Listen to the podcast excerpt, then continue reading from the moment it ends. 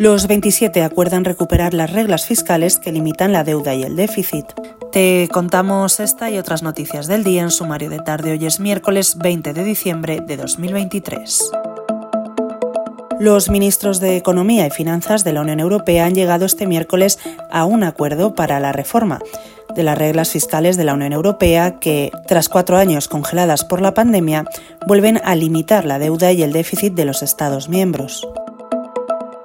La delegación del Parlamento Europeo que analiza el modelo de inmersión lingüística en las escuelas catalanas ya ha concluido su trabajo de campo. Sus primeras impresiones no son positivas para la Generalitat.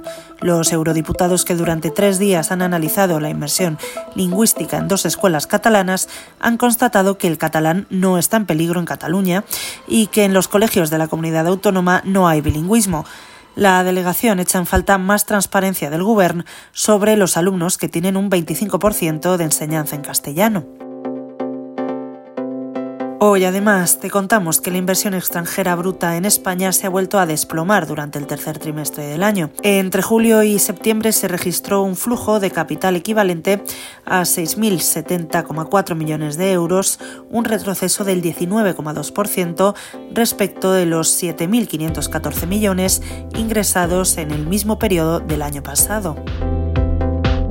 Para terminar, hoy publicamos que el gobierno español se ha asegurado el control de Telefónica y de su consejo de administración tras el principio de acuerdo cerrado con Saudi Telecom para una entrada amistosa y escalonada de los árabes y de la Sociedad Estatal de Participaciones Industriales, la SEPI, en la operadora de telecomunicaciones, según ha podido confirmar The Objective con fuentes cercanas a estas conversaciones.